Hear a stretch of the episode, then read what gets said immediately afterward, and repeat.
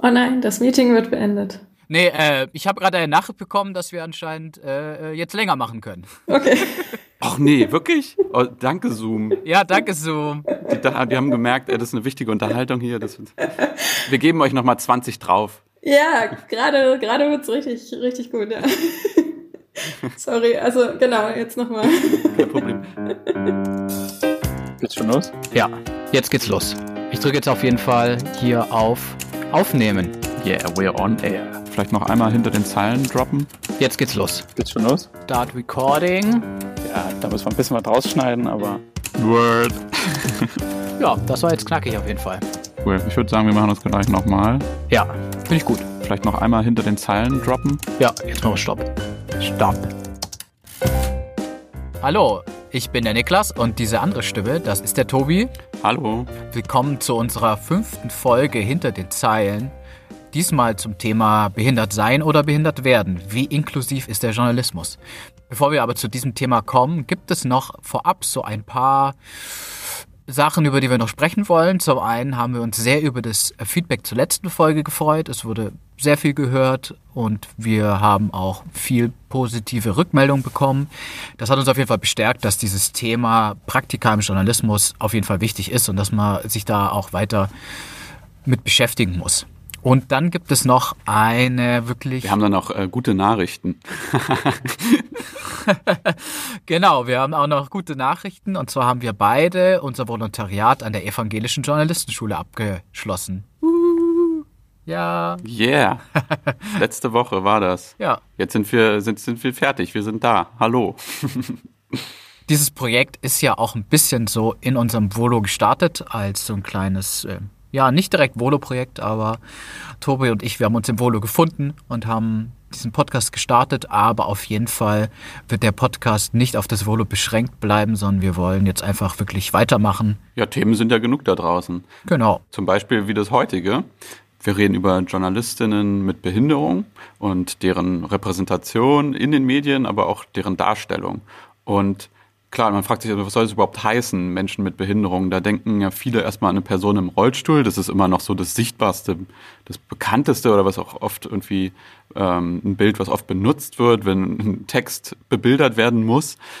Aber man muss natürlich unterscheiden. Es gibt äh, körperliche Behinderungen, geistige. Es gibt aber auch chronische Krankheiten, die würde man vielleicht nicht als Behinderung bezeichnen. Und die Sichtbarkeit dessen ist natürlich dann auch immer so eine Frage. Und zu diesem Thema haben wir bei dieser Folge auch wieder einen Gast dabei, was uns sehr freut, und zwar Juditha Smikowski. Juditha ist Journalistin, hat die Redaktionsleitung in dem Online-Magazin Die Neue Norm inne. In dem Magazin geht es um Vielfalt, Gleichberechtigung und Disability Mainstreaming. Außerdem betreibt sie auch noch gemeinsam mit Jonas Kaper und Raoul Krauthausen einen Podcast für Bayern 2, der heißt auch Die Neue Norm. Mit Juditha wollen wir über die mangelnde Repräsentanz von JournalistInnen mit Behinderungen in der Redaktion sprechen, aber auch darum, wie Menschen mit Behinderung in den Medien dargestellt werden, was problematisch ist und was gute Beispiele sind. Ja, und wir freuen uns, dass sie heute bei uns zu Gast ist. Also Tobi und ich haben uns vorab so ein bisschen überlegt, wie viele JournalistInnen mit Behinderung kennen wir eigentlich persönlich? Wie viele haben wir denn mal irgendwie getroffen? Und als ich da mal drüber nachgedacht habe, wirklich Leute, die ich getroffen habe und wo es auch klar war, erinnere ich mich eigentlich nur an Christian Specht von der Taz. Den kennen, glaube ich, irgendwie viele. Äh, Tobias, wie war das bei dir? Ich musste auch auf jeden Fall einen Moment überlegen, was ja auch eigentlich so das Problem zeigt der mangelnden Sichtbarkeit von Menschen mit Behinderung im Journalismus. Und zwar habe ich beim Spiegel Stefan Berg kennengelernt, der nämlich auch seine Parkinson-Erkrankung und ja, wie, wie der, sein Arbeitgeber damit umgeht, äh, thematisiert hat. Ähm, und das war eigentlich so das Einzige in der Richtung, der mir da so, sofort eingefallen ist. Ansonsten müsste ich echt nachdenken. Vielen Menschen sieht man es natürlich auch einfach nicht an, aber unsere subjektive Sicht ist so ein bisschen, es gibt da nicht so viele.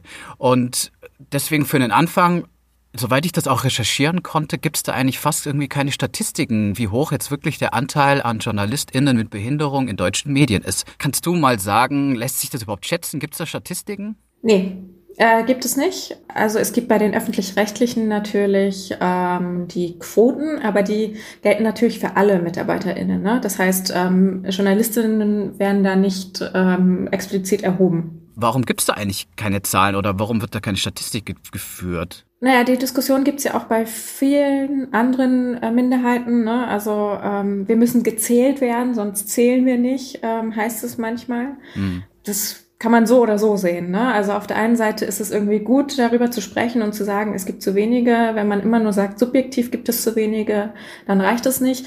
Auf der anderen Seite ist es ja auch so, wie du das im Intro schon gesagt hast. Also es gibt ähm, nicht sichtbare Behinderungen. Es äh, gibt Behinderungen, ähm, die verschieden, in der verschiedenen Weise anerkannt werden. Also da gibt's Abstufungen zum Beispiel und äh, da geht es dann natürlich auch darum, fühlt sich dieser Mensch überhaupt äh, behindert oder ist das äh, etwas, was er irgendwie, ja, was so gar keine Rolle spielt in seinem Alltag. Da kommen wir auch bei so einer Befragung dazu, dass die natürlich sehr viel sensible Daten auch erhebt. Ähm, und da ist so ein bisschen die Frage, habe ich mich damit auseinandergesetzt? Möchte ich das überhaupt angeben? Ich möchte eigentlich keinen Mitleidsbonus, aber auf der anderen Seite ist es etwas, was was sehr, sehr wichtig wäre, irgendwie ähm, auch äh, ja nach außen zu tragen und zu sagen, es gibt zu wenige, beziehungsweise es gibt schon welche und die könnten als Vorbilder dienen, junge Journalistinnen zu empowern. Also ähm, das ist noch in der Diskussion. Ich habe aber auch gelesen, es gibt da so ein Gesetz, äh, diese sogenannte öffentlich-rechtliche Beschäftigungspflicht. Und nach diesem Gesetz müssen ja eigentlich bei Arbeitgeber, die mindestens 20 Arbeitsplätze haben, mindestens fünf Prozent der Arbeitsplätze äh, Menschen mit Behinderung beschäftigen. Dann müsste man ja eigentlich meinen, dass es prinzipiell schon in den Redaktionen dann Menschen gibt. Oder wie ist das? Ja, aber es gibt auch die ähm, Ausgleichsabgabe. Also mhm. es gibt diese Bestrafung, wenn ähm, der Betrieb das nicht erfüllt, äh, muss er einfach Geld zahlen. Ah. Und viele Betriebe leider auf dem Arbeitsmarkt zahlen lieber diese Abgabe, als ähm, sich um Inklusion zu kümmern. Hm, okay. Niklas und ich haben ja als erster Akademiker jetzt auch nicht äh, bei Journalismus als erstes äh, als Joboption gedacht. Und äh, so in den Journalismus reinzukommen, ist ja so ganz einfach dann auch nicht. Wie ist, wie schätzt du das ein? Wie ist das für, für Menschen mit Behinderung? Also für die muss es ja noch, noch für, äh, also krasser sein, wenn, dass man sich einfach nicht eingeladen fühlt. Also gar nicht mal so auf so eine subtile Art und Weise, sondern es fängt ja vielleicht schon einfach beim Gebäude an, dass das vielleicht nicht einladend ist. Ähm, wie schätzt du das ein? Ja, auf jeden Fall. Also die räumliche Barrierefreiheit, äh, die räumliche Barrierefreiheit muss auf jeden Fall gegeben äh, sein äh, wenn du mit dem Rollstuhl unterwegs bist. Sonst kannst du irgendwie nicht am Redaktionsgeschehen teilnehmen. Ähm, auf der anderen Seite merkt man ja auch jetzt äh, durch Corona, dass vieles auch im Homeoffice geht. Äh, das war eine lange Forderung von behinderten Menschen, ähm, dass man das einfach mal auch so flexibel sein sollte und plötzlich geht's. Ne? Hm. Ähm, da würde ich mir sehr wünschen, dass wir da ein bisschen ähm, Flexibilität auch beibehalten nach Corona.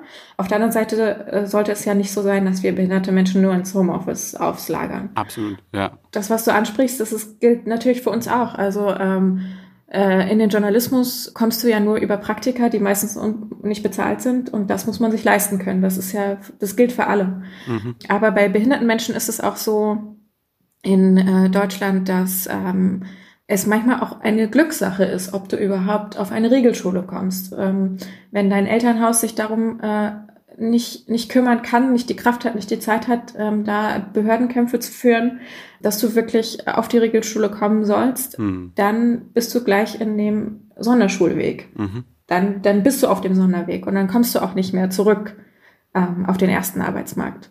Das sind, äh, das sind auf jeden Fall Barrieren, die da im Weg stehen. Was bedeutet für dich eine inklusive Redaktion? Weil wir haben jetzt gerade über Rollstuhlgerecht geredet, aber das ist, das reicht ja überhaupt nicht. Es geht auch darum, dass wenn ich Assistenzen brauche, wenn ich ähm, GebärdensprachdolmetscherInnen zum Beispiel brauche, wenn ich taub bin, ähm, dass die mir zustehen. Und die stehen mir auch zu in Deutschland. Es ist natürlich alles eine Antragsschreiberei, das ist ganz klar. Das, das muss einfach getan werden. Und äh, bei blinden Menschen sind es äh, zum Beispiel sind's, ist dies, die Software in der Redaktion, die barrierefrei sein muss. Und bei Menschen mit sogenannter geistiger Behinderung ähm, ist es natürlich noch viel, viel seltener, dass die auf dem ersten Arbeitsmarkt äh, vertreten sind. Und ja, der inklusive Journalismus wird auch manchmal so genannt, wenn es eigentlich Redaktionen sind, die nur von behinderten Menschen oder aus behinderten Menschen äh, bestehen. Das ist, wenn man wirklich genau hinguckt, natürlich auch keine Inklusion. Ne? Also es äh, gilt irgendwie in beide Richtungen mehr, mehr Exklusion vielleicht sogar. Fühlen sich die Redaktionen einfach MitarbeiterInnen mit Behinderungen nicht wirklich gewachsen oder fehlt da das Problembewusstsein? Oh, also da fällt es mir schwer, irgendwie Empathie zu, zu haben für die Menschen. Ähm, mhm. Denn äh, natürlich wurde ich auch gefragt in meinen Praktika, ne, wie, wie machen wir das jetzt hier mit dir? Und das ist, äh, das ist auch eine Verantwortung irgendwie ähm, für mich als jemand, also als ich dann Studentin war und irgendwie nur guten Journalismus machen wollte, musste ich mich dann noch mit diesen ganzen Sachen auseinandersetzen. Hm. Das verstehe ich irgendwie, wenn es so das erste Mal ist und so, aber hm. natürlich würde ich mir wünschen, dass wir mehr darüber reden, dass sich auch ArbeitgeberInnen mehr äh, darüber informieren, ähm, welche Unterstützungen es gibt, wo sie helfen können, welche Anträge es äh, zu schreiben gibt. Und es gibt diese ganzen Informationen, die sind ja einfach vorhanden. Also, mhm. ne? Und das, das würde ich mir wünschen, dass das so ein bisschen nicht nur auf den äh, Schultern der jungen Journalistinnen mit Behinderung ist. Also ähm, das, das, das geht auf jeden Fall nicht, sondern dass man Arbeitnehmerin ist, äh, sich bewirbt und äh, dann geguckt wird ähm, und nicht gleich aussortiert wird, äh, weil man irgendwie, weil es vielleicht kompliziert sein könnte. Was sollten dann Redaktionen vielleicht machen, um nicht nur Journalistinnen mit Behinderung einzubeziehen, sondern denen dann auch wirklich gute Arbeitsbedingungen bieten zu können? Naja, also schon sich offen zeigen. Also das fängt ja bei der ähm, Stellenausschreibung an. Diese typischen Sätze bei gleicher äh, Eignung werden wir bevorzugt als schwerbehinderte Menschen. Das sind das sind Floskeln eigentlich für uns. Also behinderte Menschen glauben das erst, wenn sie es sehen. Also wenn man merkt, dass die Redaktion zum Beispiel sich äh, ne, auch die Themen schon hat äh, über Diversität, über Behinderung, äh, dass sie ein Bewusstsein haben für Menschen mit Behinderung. Erst dann würde man sich, glaube ich, äh, ja auch bewerben und, und das Gefühl haben, dass man da auch nicht gleich ähm, aussortiert wird aufgrund der Behinderung, was ja eigentlich verboten ist, aber ähm, und was man auch nicht beweisen kann. Ne? Also was, was echt schwer zu beweisen ist, dass man vielleicht wegen der Behinderung nicht genommen wird, aber man kennt ja eigentlich einfach aus dem Alltag die Vorurteile. Ja, das ist das, ist das Problem, ähm, dass man da, äh, oder beziehungsweise ja, dass man im Vorfeld einfach das ähm, ja, die, den Beweis auch hat, dass sich hier schon mit, damit auseinandergesetzt wird, dass vielleicht auch in den ähm, Ausschreibungen schon steht, wir sind noch nicht perfekt, wir sind äh, so und so barrierefrei, dass man so ein paar Sätze darüber schreibt, wie ist es denn in unserer Redaktion ähm, und ähm, AnsprechpartnerInnen sind die und die.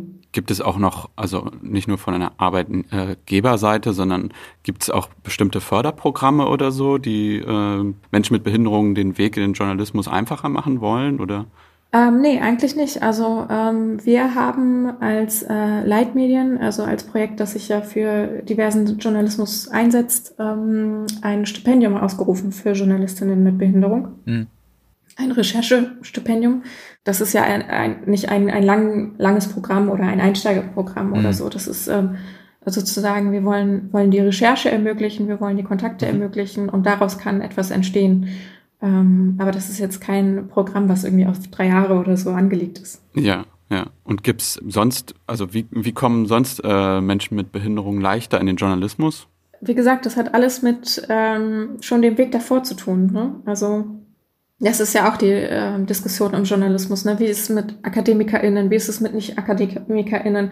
Also diese ganze Flexibilität, die für alle gefordert wird, was ja auch einfach dem Journalismus zugutekommen würde. Ne? Also wir sind ja als Journalistinnen da, ähm, die Gesellschaft irgendwie zu spiegeln. Und das tun wir noch nicht. Gerade wenn sich das alles auflockert in diese ganzen Richtungen, ähm, dass äh, es Menschen gibt, die andere Lebensläufe haben wie 90 Prozent der Menschen, die schon in den Redaktionen sind. Ähm, wenn da die, äh, ja, die Offenheit größer wird, dann äh, denke ich, dass auch behinderte Menschen äh, da mehr an, ja, zum Zug kommen, hoffentlich. Jetzt sind wir schon in der Redaktion. Ein behinderter Mensch hat es sozusagen schon geschafft, diesen, diese, diese ersten Hürden und ist Teil einer Redaktion. Und in der Taz hast du ähm, in einem Artikel geschrieben, dass dann aber auch auf denen nochmal eine besondere Bürde liegt, nämlich dass äh, Menschen mit Behinderung dann besonders leistungsfähig sein müssen, damit sie sozusagen auch den Zugang für andere Menschen mit Behinderung nicht verbauen.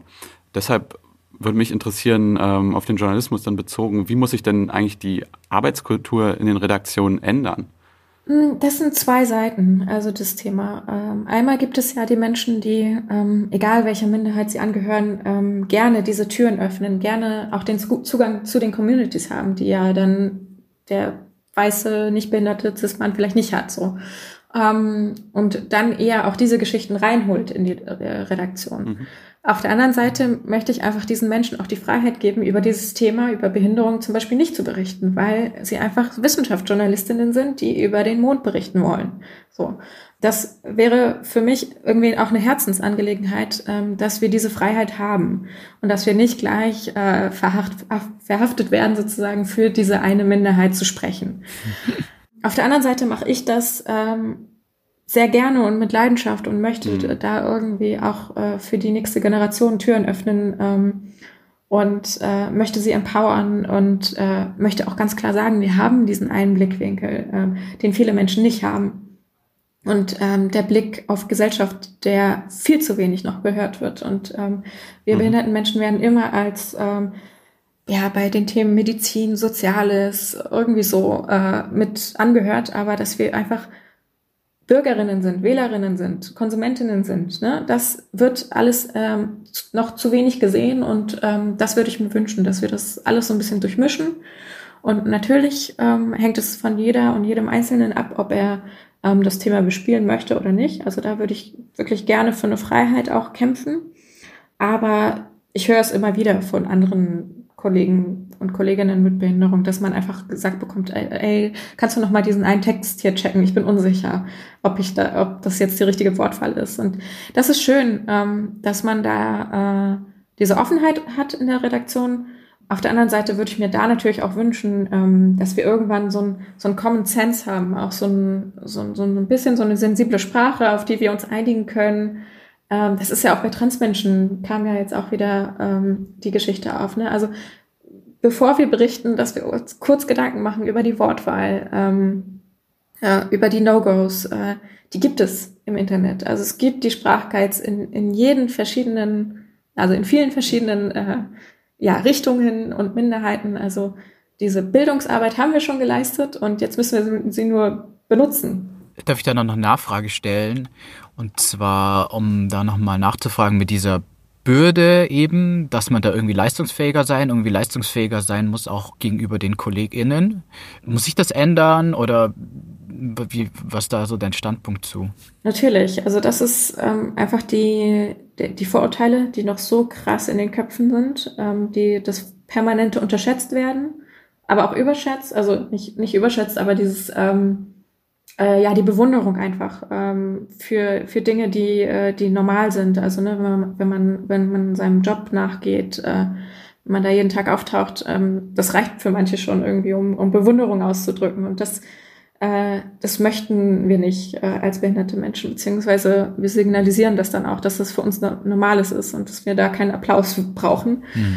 Ja, wenn wir da nicht äh, mit weniger Emotionen rangehen, gibt es diese Gleichheit auch nicht. Also werden wir die nicht erreichen. Ähm, diese Zwickmühle, in der Minderheiten sind, dass sie sich beweisen müssen, dass sie besser sein müssen, vermeintlich, was, äh, ja, was einfach echt auf Vorurteile zurückzuführen ist jetzt in den letzten, ja, letzter Zeit, auch letzten Jahren, wird ja viel über Diversität gesprochen, was gut ist, also über Repräsentation, diverse Zusammensetzung von Teams, eben auch in der Journalismusbranche, diverse Redaktionen. Aber irgendwie wird über das Thema Behinderung in dem Kontext aber echt wenig gesprochen. Ähm, kannst du, kannst du dir erklären, warum das so, aus, dieser Faktor so außen vor ist da meistens?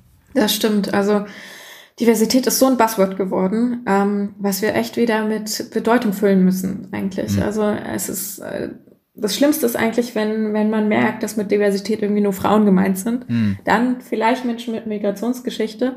Ähm, aber Behinderung ist wirklich so ähm, die letzte äh, Minderheit, die da genannt wird. Und das ist sehr, sehr schade. Das zeigt eigentlich aber auch nur, wie wenig sichtbar wir sind als Behinderten-Community, was aber auch eigentlich nicht stimmt. Also es ist ja auch eine Aufgabe der nicht behinderten Journalistinnen, diese Community auch sichtbar zu machen. Mhm. Also es gibt sie, sie ist vorhanden. Das Internet ist so eine gute Möglichkeit für uns, äh, barrierefrei auch zu kommunizieren und gehört zu werden. Das heißt, äh, da kann man eigentlich äh, sich nicht mehr vor irgendwie verstecken, also auf Seiten der, der nicht behinderten Menschen. Und ich würde da auch einfach die Verantwortung sehen, bei, bei der Mehrheitsgesellschaft das auch noch mehr sichtbar zu machen. Mhm. Sich mehr damit zu beschäftigen. Ja, aber auch nicht in so einer Weise, wie es jetzt auch in, ähm, bei, bei der Black Lives Matter-Debatte war, dass äh, Menschen mit Rassismuserfahrung immer auch vom Rassismus erzählen mussten und dann im schlimmsten Fall die weißen Menschen dann beurteilt haben, oh ja, das ist ja wirklich schlimm. Mhm. Ähm, und das ist bei behinderten Menschen ähnlich, dass wir sehr viel von uns erzählen müssen, sehr viel nach außen kehren müssen. Ähm, es natürlich sehr viel Fragen gibt, was ich verstehen kann, aber es gibt diese ganzen Berichte schon. Es gibt so viele Millionen, Milliarden Berichte. Wie lebt es sich mit äh, Behinderung XY? Also das wurde alles schon erzählt. Mhm. Und ich würde mir einfach wünschen, dass äh, Behinderung nicht der Aufhänger ist, sondern Barrierefreiheit zum Beispiel, Inklusion in der Gesellschaft. Wie schaffen wir das alle? Ne, also was, was macht diese Person aus, außer der Behinderung? Das äh, würde ich mir so sehr wünschen und nicht immer nur auf diesem Niveau und der Ebene bleiben, wie schaffst du das eigentlich alles? Erzähl mal jetzt ein bisschen von deinem Leben. Ich, ich spüre das auch bei vielen Diskursen, auch eben über Diversität. Gefühlt fangen wir immer von Null an. Die Betroffenen müssen sich erstmal erklären. Und ich finde dann immer so, im Diskurs kommen wir irgendwie nie so vom Fleck, weil es immer so, es fängt immer von vorne an. Und deswegen wollte ich dich auch fragen, äh, wie gehst du eigentlich damit um? Also spielst du dieses Spiel dann bis zu einem gewissen Teil mit? Oder sagst du, wir sind eigentlich schon viel weiter und ich möchte jetzt lieber über das sprechen. Tja, das ist immer eine Abwägung, weil äh, du möchtest ja auch nicht verlieren. Ähm, also du, du möchtest die Leute nicht verlieren ähm, auf mhm. dem Weg. Äh, das ist aber auch irgendwie eine Bürde der Minderheit, dass man immer die Leute auch mitnehmen muss. Und man möchte natürlich auch irgendwie so eine Grundlage schaffen. Und wenn man dann den einen Satz sagt, ich äh, fühle mich nicht, also ich persönlich fühle mich nicht an den Rollstuhl gefesselt, sondern ich äh, äh, habe ihn und äh, bin mit damit unterwegs und dank dem Rollstuhl kann ich irgendwie meine Arbeit nachgehen, dann kommt es gleich zu so einem Aha-Effekt. Ja, stimmt, hast recht. Ähm, warum sagen wir das eigentlich immer, dass, dass die Leute an den Rollstuhl gefesselt sind? Das habe ich ja, darüber habe ich noch nie nachgedacht.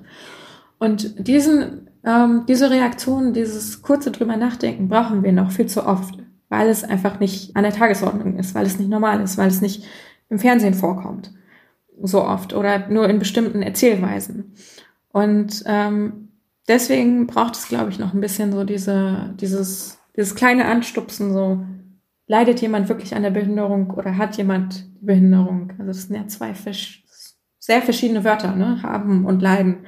Und ähm, diesen kleinen Gedankenanstoß, ähm, äh, den brauchen wir, glaube ich, noch. Aber da würde ich mir natürlich auch wünschen, dass es viel verbreiteter ist. Das heißt, äh, Juditha, findest du es ähm, Du hast es ja schon ein bisschen anklingen lassen, aber findest du es wichtig oder einfach nur anstrengend, dann auch so den Erklärbär zu spielen? Oder sagst du, ey Leute, ähm, wie gesagt, die Informationen sind schon bereitgestellt, die sind da draußen, äh, informiert euch doch gerne mal selber. Oder also was erwartest du von, von den Leuten? Also ich finde, es ist mein Job. Also es ist mein Job, es ist, äh, ich bekomme dafür Geld, ähm, dass ich äh, Menschen erkläre, dass ich Menschen sensibilisiere, dass ich äh, hoffentlich Türen öffnen kann für andere Journalistinnen mit Behinderung durch das Projekt Leitmedien. Das ist einfach meine Jobbeschreibung und das äh, erfüllt mich auch jedes Mal, wenn irgendwie Menschen sagen, ja, äh, stimmt, habe ich noch nie drüber nachgedacht. Das ist ja auch etwas Schönes, dass du Menschen erreichst. Hm. Ähm, nur als Betroffene ist es natürlich so, dass ich keinen Feierabend davon habe, äh, mhm. von dieser, von dieser Bildungsarbeit. Und deswegen würde ich mir da einfach wünschen, dass wir da irgendwie alle miteinander mehr mitmachen. Und das ist ja auch an uns selber gerichtet, an uns behinderte Menschen. Wir sind ja auch äh, voller Vorurteile und ähm, äh, die, die Behinderten-Community ist zu weiß. Ähm, also es ist auch an uns gerichtet. Ähm, kein Mensch ist frei von Vorurteilen. Ähm, Genau, also ich sehe das als auch meine Aufgabe und äh, finde es schön. Ähm, natürlich, jeder braucht auch mal Erfolgserlebnisse und ähm, die gibt es. Aber ja, ich kann natürlich nicht zufrieden sein. Anfang März äh, oder, oder Mitte März, gerade mitten Corona-Pandemie, hatte Raul Krauthausen, mit dem du ja auch äh, den Podcast Die neue Norm machst, äh, auf Instagram unter dem Hashtag Risikogruppe was gestartet. Hallo, wir sind die Risikogruppe. Und meine Frage dazu wäre eigentlich, hätte es so eine, so eine Sichtbarmachung oder auch Berichterstattung über Menschen mit Behinderung aus den Redaktionen heraus auch gegeben, wenn Raul, äh, der selbst Medienmacher ist und Aktivist, es nicht initiiert hätte? Das ist eine gute Frage. Aber das ist auch eine hypothetische Frage, weil natürlich die Menschen nicht, nicht in der Redaktion sind. Ne? Und das kommt natürlich auch, was wir halt äh, vorhin schon besprochen haben, ne, auf die, auf die persönliche Sicht an, ob ich immer diese Behindertenkarte hochhalten will und muss. Also theoretisch, wenn ich auch für mich selber ähm, als Mensch etwas voranbringen will, müsste ich sie komplett die ganze Zeit hochhalten. Aber das will ich natürlich auch nicht. Ich will auch mal irgendwie Kulturjournalismus machen oder so. Ne? Also hypothetisch jetzt die Redakteurin in der, äh, in der Redaktion. Hm. Und dann gibt es noch diesen äh, blöden Vorwurf auch der Identität, ne? Also ähm, oder auch der, der vermeintlichen Neutralität im Journalismus. Also dass dann vielleicht manche sogar sagen, ja, ach, du bist behindert, also musst du irgendwie darüber schreiben. Und aber wenn du die ganze Zeit darüber schreibst, dann ist das aber auch irgendwie so ein bisschen komisch, so, ähm, weil du bist ja betroffen. Das sind dann Diskussionen, ähm, wo einem dann auch wirklich manchmal die Kraft fehlt, dagegen irgendwie so ein bisschen anzukämpfen, weil ähm, nur durch diesen Vorwurf wird der, verschwindet ja die Geschichte dann, verschwindet der Blickwinkel dann wieder. Ne? Das ist ja das Problem. Und deswegen, also Berichterstattung gab es zu dieser Risikogruppe. Das wurde dann ja auch umbenannt in vulnerable Gruppe, also verletzbar, ne? Ähm, weil, weil es da auch wieder Missverständnisse gab. So Risikogruppe, davon geht ein Risiko aus. Aber nee, eigentlich ist es nicht so, sondern andersrum. Ähm, und äh, genau, also die, die Diskussion gab es und die Hashtag gab es, äh, Hashtags gab es, ähm, die Berichterstattung, ähm, dass wir jetzt nicht einfach alle ähm, vulnerablen Gruppen wegsperren können, gab es, obwohl es da auch viel Gegenwind gab. Ja, was sollen wir denn sonst machen? genau, also es war schon ein Thema, aber Solidarität ist auch in diesen in Corona-Zeiten natürlich auch irgendwie das, das Hauptwort. Und ähm, das betrifft natürlich auch behinderte Menschen. Und ähm, wir brauchen diese Solidarität und wir brauchen sie aber auch wirklich äh, nach Corona. Ich glaube, wir können langsam den Bogen machen. Wir hatten jetzt ja viel zu Repräsentanz äh, von Menschen mit Behinderung in den Medien gesprochen und wollten eher jetzt über die Darstellung von Menschen mit Behinderung in den Medien sprechen. Die Kritik ist ja, dass Menschen mit Behinderung ja entweder sehr klischeebeladen dargestellt werden oder es geht eben immer nur um die Behinderung und eigentlich nicht um die Menschen. Ähm, vielleicht können wir mal anfangen und vielleicht hast du so ein paar Beispiele parat, die irgendwie vielleicht besonders schlecht sind und die auf jeden Fall vermieden werden sollten bei der Darstellung von Menschen mit Behinderung? Ja, auf jeden Fall sind es diese zwei ähm, Arten, wie wir dargestellt werden. Einmal mit der mit dem Mitleid und einmal mit der Bewunderung.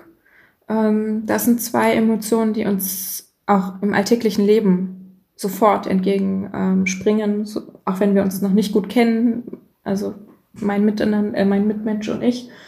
Ähm, und das äußert sich in ähm, den Wörtern zum Beispiel trotz, trotz der Behinderung ist ein, ein, eine Floskel, die wir sehr, sehr häufig hören. Ähm, und trotz der Behinderung ähm, macht jemand das und das oder lebt jemand oder hat Lebensfreude oder hat einen Kundenwunsch oder so.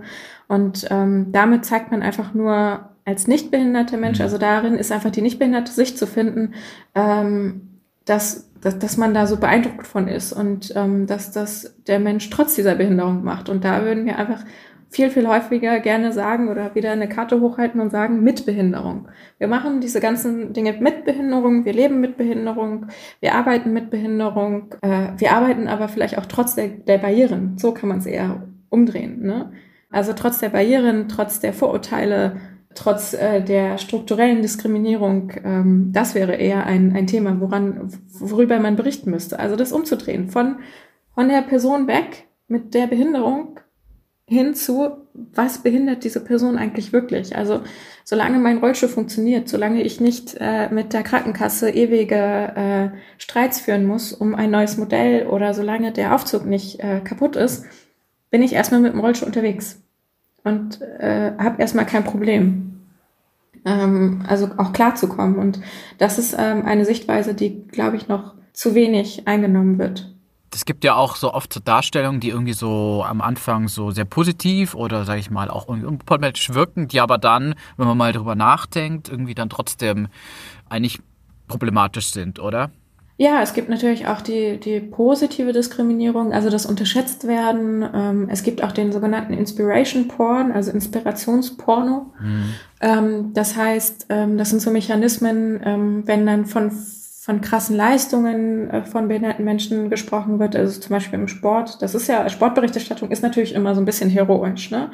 Das ist klar. Aber bei behinderten Menschen wird dann nochmal eine Schippe draufgelegt und ähm, äh, dann ist es manchmal auch so, dass, dass man so ein bisschen auch in diese Motivationsreden reinkommt von behinderten Menschen und dann gesagt wird, oder dann man sich vielleicht als nicht behinderter Verbraucher oder Verbraucherin denkt so, ja, wenn der das schafft, dann muss ich mich ja nicht beschweren hier und dann dann, dann raff ich mich jetzt auch mal hier auf. Ähm, also diesem, dieser Mechanismus ist auch etwas, ähm, wo man auf den Schultern der behinderten Person, auf den Erfolgserlebnissen der behinderten Person sich selber sozusagen aufwertet und äh, ja, also das ist aber auch, es fängt in ganz kleinen Dingen an. Ich hatte das mal ähm, an, an der Bushaltestelle hatte ich mal die Situation, dass einfach eine ältere Dame zu mir gekommen ist und wir haben nicht uns unterhalten, wir kannten uns nicht und sie so, ja, wenn ich sie so sehe, darf ich mich nicht beschweren.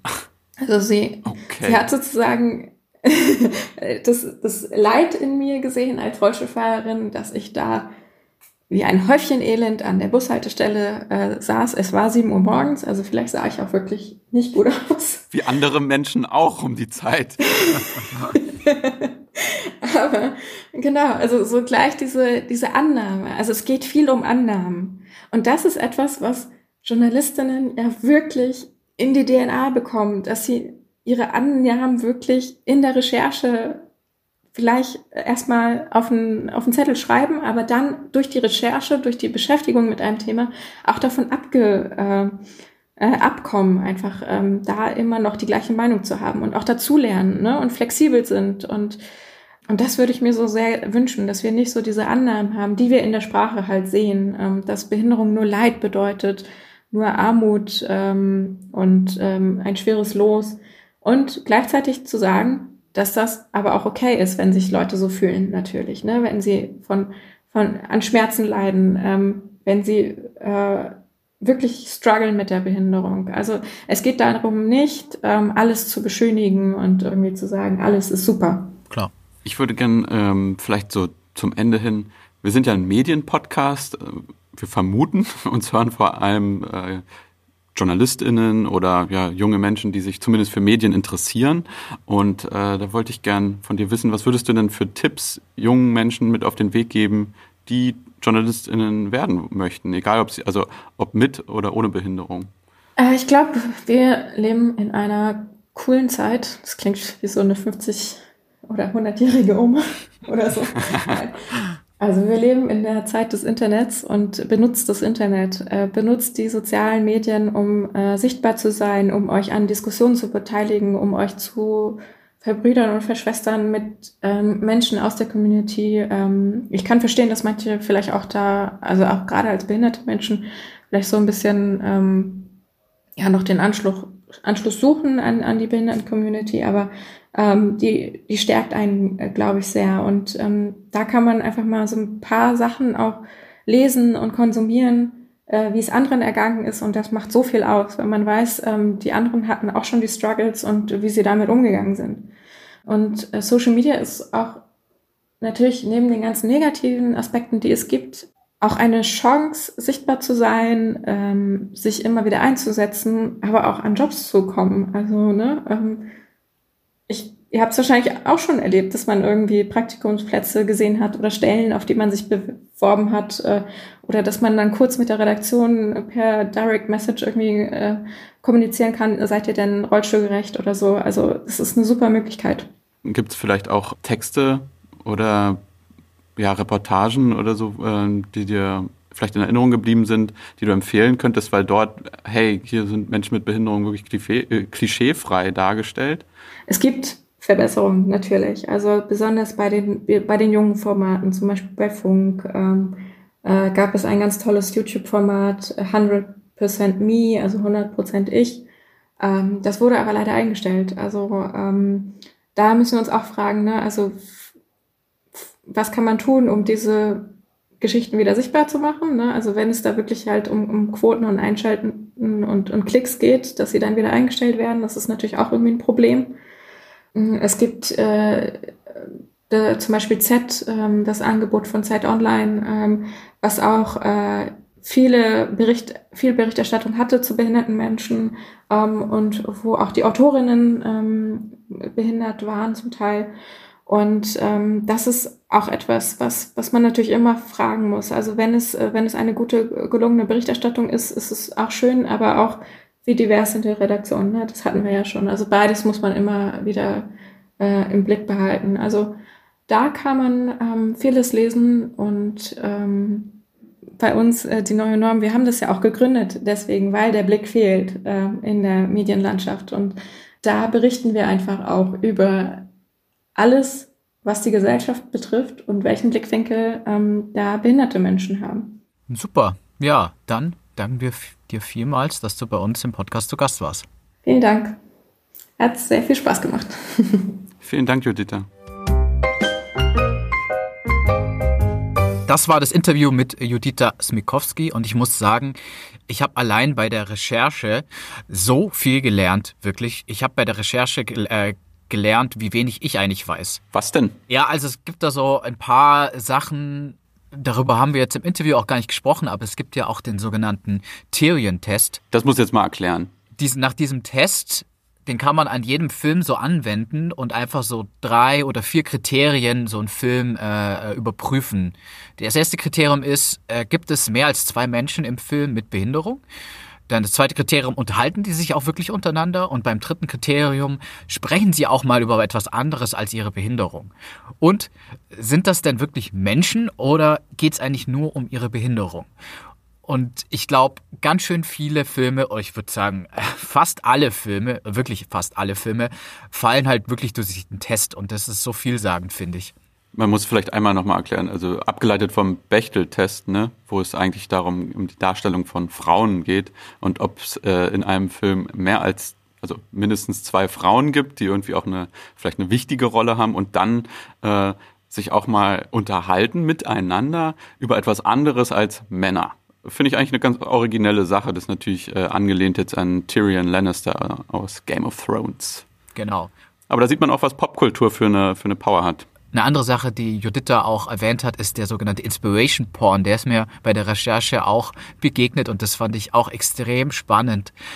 Bei diesem Phänomen des Inspiration Porns geht es darum, dass Menschen mit Behinderung immer etwas Großartiges verbringen müssen, um eine Inspiration zu sein für Menschen ohne Behinderung oder ihnen etwas zu lehren. Und da sind sie wieder keine Subjekte, sondern wieder einfach nur Objekte. Und das fand ich auch extrem spannend, muss ich sagen. Und deshalb hat Niklas auch euch was in die Shownotes gepackt, nämlich einen coolen TED-Talk dazu. Genau.